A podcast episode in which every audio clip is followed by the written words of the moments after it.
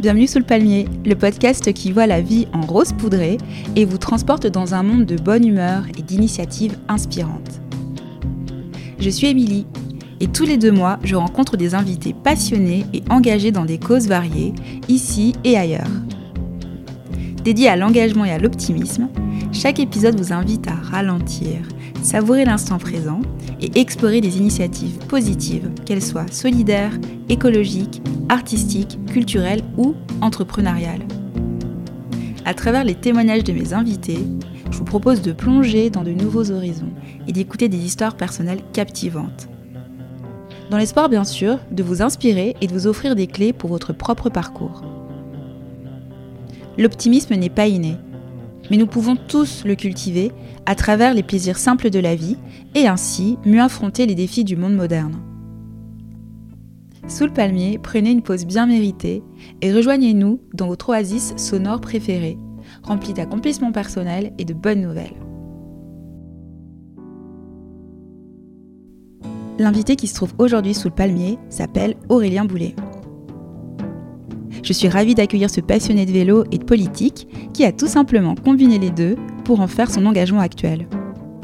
Aurélien est conseiller municipal et métropolitain de la ville de Nantes, délégué au développement de la pratique cyclable et du suivi des associations cyclistes.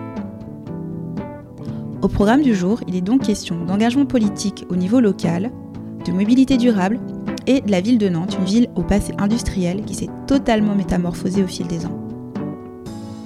Mais vous verrez, Aurélien a plus d'une passion à son arc. Et nous prolongerons ensuite la discussion dans le questionnaire sous le palmier pour le cuisiner à ce sujet. Bonjour Aurélien. Bonjour Émilie. Ma première question Aurélien concerne ton engagement. Qu'est-ce qui t'a donné envie de t'engager comme élu local? Je pense que c'est la profonde affection que j'ai pour ma ville. Euh, ça, ça ne m'aurait pas intéressé d'être élu euh, dans une autre ville où j'ai pu vivre précédemment, parce que j'ai pas ce lien intime avec cette ville. Alors je dis pas que tout le monde doit l'avoir, hein. c'est bien aussi qu'il y ait des personnes d'horizons euh, autres qui puissent être élues à Nantes, c'est même très bien. Mais en tout cas, moi, c'est ce qui a motivé mon engagement, c'est essayer de faire en sorte que cette ville se développe positivement.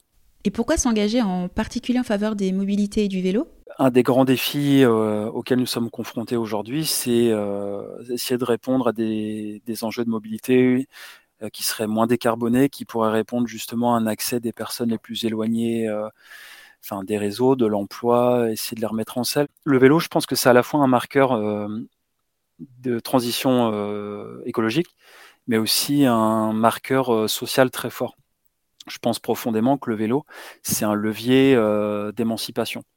Euh, parce que euh, voilà, les personnes euh, redeviennent maîtresses de leur déplacement sans avoir à débourser énormément d'argent. Il n'y a pas de carburant évidemment derrière. Et, et je pense qu'on a un rapport complètement différent à l'espace quand on est à vélo, un rapport beaucoup plus sensitif. En tant qu'élu local, quels sont les enjeux et les défis auxquels tu fais face, toi?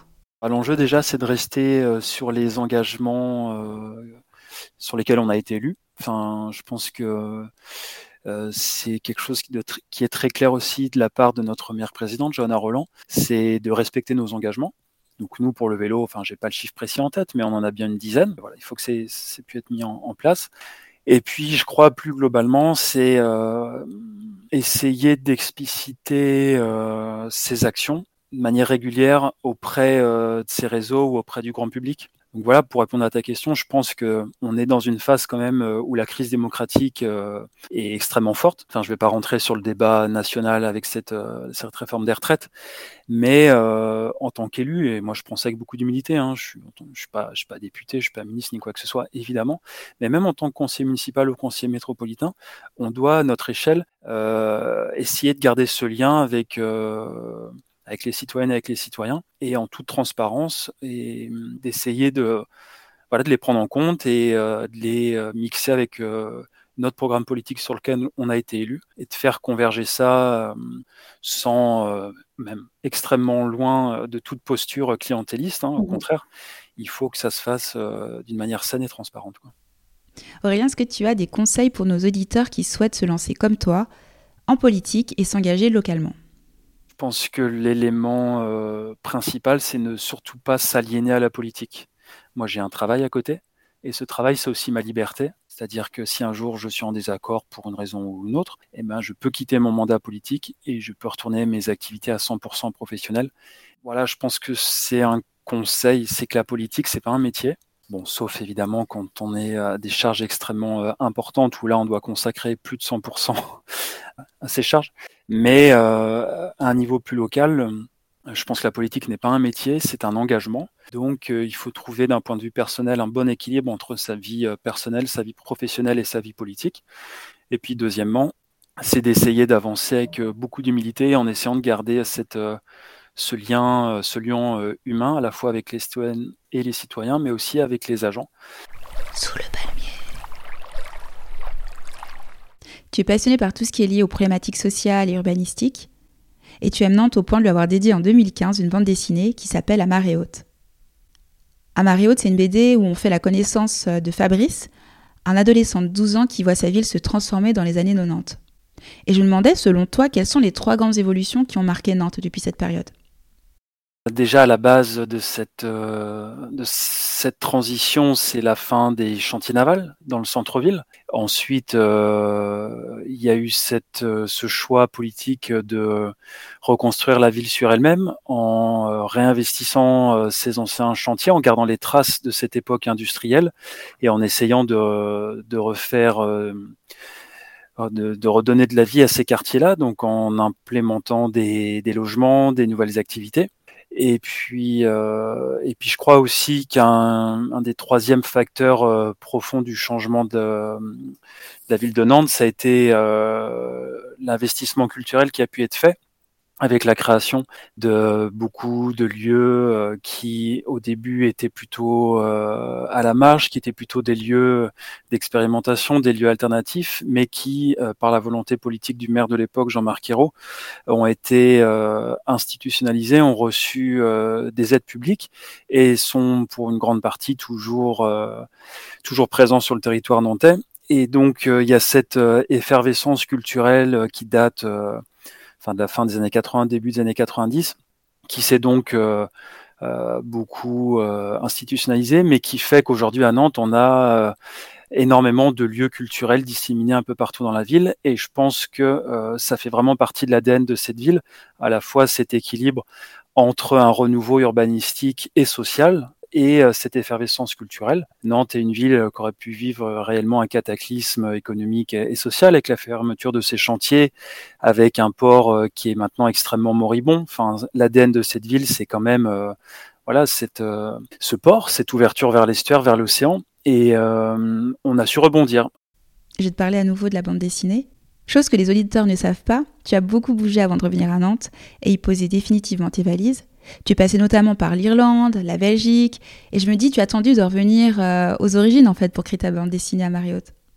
Bah oui, je pensais quelque chose que tu connais bien aussi, mais c'est souvent quand on est loin de chez soi, euh, de sa ville euh, où on a où on a grandi, que on, découvre certaines choses, un certain attachement, une certaine certaines dimensions aussi qui jusqu'à présent étaient, plus ou moins cachées. C'est vrai que moi j'ai grandi euh, dans un milieu, euh, on va dire plutôt populaire, enfin dans une euh, cité HLM de l'île de Nantes, une enfance très heureuse, hein, mais c'est vrai que moi été entouré par cette cette dimension très très forte sur l'île de Nantes liée au port, liée au chantier, à, à, travers aussi mon histoire familiale.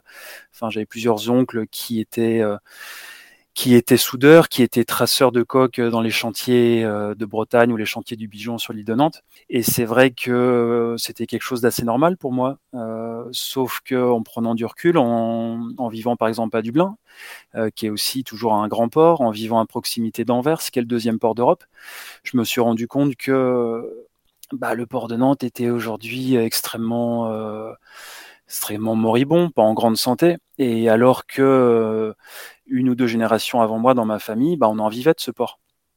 Et donc j'ai essayé un petit peu de d'expliquer euh, cela dans cette BD, euh, c'est-à-dire comment est-ce qu'une classe ouvrière qui a travaillé dans le port pendant plusieurs générations a, a entre guillemets, mais a pris fin plus ou moins euh, il n'y a pas si longtemps que ça, c'est-à-dire dans les années 90. Et comment est-ce qu'aujourd'hui on a eu, on a, on assiste toujours d'ailleurs à un changement démographique extrêmement important euh, à Nantes, où on a une gentrification euh, qui s'accélère. Comment la ville fait-elle face à ce changement? Bah, déjà, un élément factuel, c'est que sur la métropole nantaise, depuis un certain nombre d'années, on gagne environ 9000 habitants par an. Euh, ce qui est vraiment euh, extrêmement impressionnant. Euh, bon, le calcul est simple, hein, mais en 10 ans, on gagne presque 100 000 habitants. c'est l'équivalent d'une moyenne ville française, quoi. Donc, de fait, cette pression démographique, elle implique que on, on doit être extrêmement actif pour assurer un minimum de services publics. Euh, je parle des écoles, je parle euh, voilà de, l'offre de mobilité, enfin voilà tous les services publics euh, au sens large. Et donc nous à Nantes, on a cette double ambition de ne pas se faire dépasser par cette pression démographique, et deuxièmement de proposer toujours plus de services publics. Mais avec cette donne de plus 9000 habitants par an, on doit vraiment redoubler d'efforts. Parce que même à mmh. niveau constant d'habitants, déjà mettre en place une meilleure offre de services publics avec voilà, des politiques publiques au plus près des besoins des habitants, même à niveau constant d'un point de vue démographique, c'est complexe, c'est compliqué. Et qu'en est-il pour le vélo et l'immobilité? Sur le vélo, on, lors des campagnes municipales et métropolitaines de 2020, on s'était engagé à construire, déjà à multiplier par 4 la pratique du vélo c'est-à-dire à passer environ à 12% de part modale euh, vélo à l'horizon 2030, euh, mais on va certainement l'atteindre dès 2026, et à construire euh, un réseau vélo avec des axes ce qu'on appelle magistraux ou structurants, qui sont des pistes cyclables extrêmement qualitatives et sécurisées peut connaître par exemple aux Pays-Bas ou au Danemark. on n'est vraiment pas du tout sur des bandes cyclables ou des pistes, euh, des pistes non continues. L'idée, c'est vraiment de créer un réseau extrêmement qualitatif, sécurisé, pour permettre à des nouveaux publics euh, de se remettre au vélo ou de se mettre au vélo même tout simplement. Est-ce que tu peux partager avec nos auditeurs euh, un exemple de projet dont tu es particulièrement fier? Il y a pas mal de projets, mais il y en a certains dont c'est vrai, je, suis, je, suis, plus particulièrement fier. Enfin, je suis fier de tout évidemment, mais par exemple, on a voté dernièrement au Conseil métropolitain la tarification solidaire sur l'acquisition de vélos. Euh, donc là, c'est conditionné euh, à des niveaux de ressources, mais on aide les personnes euh, qui sont les plus défavorisées à, à acquérir des vélos. Cette tarification solidaire, on l'a aussi, on l'a aussi fléché sur la, sur la location de, de vélos. Tout le travail qu'on peut faire avec les associations, je pense entre autres dans les quartiers prioritaires, on assiste quand même à des, des moments humains qui sont souvent très forts. Et c'est là qu'on se dit parfois que quand le travail associatif, c'est-à-dire l'expertise citoyenne et la pression citoyenne et euh, les pouvoirs publics, la force publique, que ce soit élus et agents, quand, quand, tout, quand toutes ces dynamiques euh, convergent et qu'on arrive ensemble à créer euh, des projets dans les quartiers et qu'on voit des femmes qui avaient beaucoup de difficultés, soit financières, soit même parfois qui ne sentaient pas la légitimité parfois à être euh, à se déplacer et à sortir de leur quartier. Quand on voit ces femmes qui apprennent à faire du vélo ou à refaire du vélo et qui euh, par cette mobilité retrouvée euh, déjà prennent du plaisir et ensuite se disent bah oui c'est peut-être plus facile pour moi d'aller chercher de l'emploi parce qu'à nouveau euh, je me sens euh, apte et capable d'aller euh, dans d'autres quartiers, dans d'autres communes. Enfin, aussi réapprendre à être mobile, réapprendre à faire du, vélo. C'est aussi une manière de hum, comment dire de décloisonner certains rapports qu'on peut avoir avec le monde professionnel, avec même le monde culturel, le monde humain. Et maintenant, le 5 en 1. Je vais te faire passer euh, le questionnaire euh, sous le palmier. Alors c'est un 5 en 1. C'est pas non plus le questionnaire de Bernard Pivot, tu verras. Mais euh, au fil des épisodes et puis avec l'aide de nos auditeurs, il va s'étoffer et devenir, je l'espère, un incontournable du podcast. Donc la première question, toute simple, mais quand même, hein, c'est ça, ça peut quand même lier beaucoup de choses. Tu es plutôt thé ou tu es plutôt café? Euh, Plutôt café, ouais, plutôt café. Tu es plutôt lac ou plutôt mer? Pour un Breton qui en plus connaît bien la Suisse? Non, alors là, je suis très déçue. je devrais, je suis censée être neutre, mais j'ai quand même espéré. Je me suis dit là, il va être embêté entre non, je dirais même océan plutôt. Ça rejoint la BD que tu as montré au début. J'adore les marais, euh, ces paysages qui évoluent euh, quatre fois par jour en fait. Donc c'est l'océan. On a passé un palier, je vais le rajouter, je modifierai alors. Euh, quelle est l'activité sportive, culturelle ou autre qui t'apporte le plus?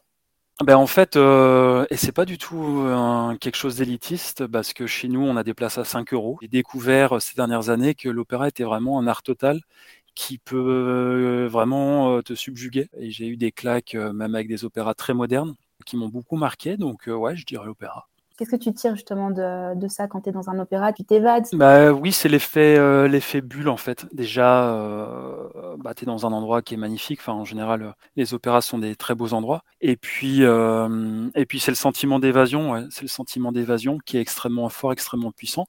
Alors évidemment, on peut le ressentir en lisant un livre, en allant au cinéma, en allant au théâtre ou, de plein d'autres manières. Mais je trouve que l'opéra, parce qu'il sollicite tous les sens ou presque tous les sens, bah il décuple cette sensation et j'aime beaucoup aussi aller dans des environnements qui étaient considérés justement comme élitistes il y a quelques années ou quelques décennies, qui, sont de plus en plus populaires, qui se démocratisent de plus en plus, et de voir qu'on a vraiment amorcé des transitions extrêmement fortes. Et aujourd'hui, euh, bah, voir qu'il y a des enfants euh, des quartiers euh, qui vont avec leur classe à l'Opéra de Nantes, enfin, et qui assistent à ces, ces représentations qui sont souvent extrêmement fortes, bah ouais, je trouve qu'il y a quelque chose d'humain très puissant. Mais tu vas dire c'est le grand écart.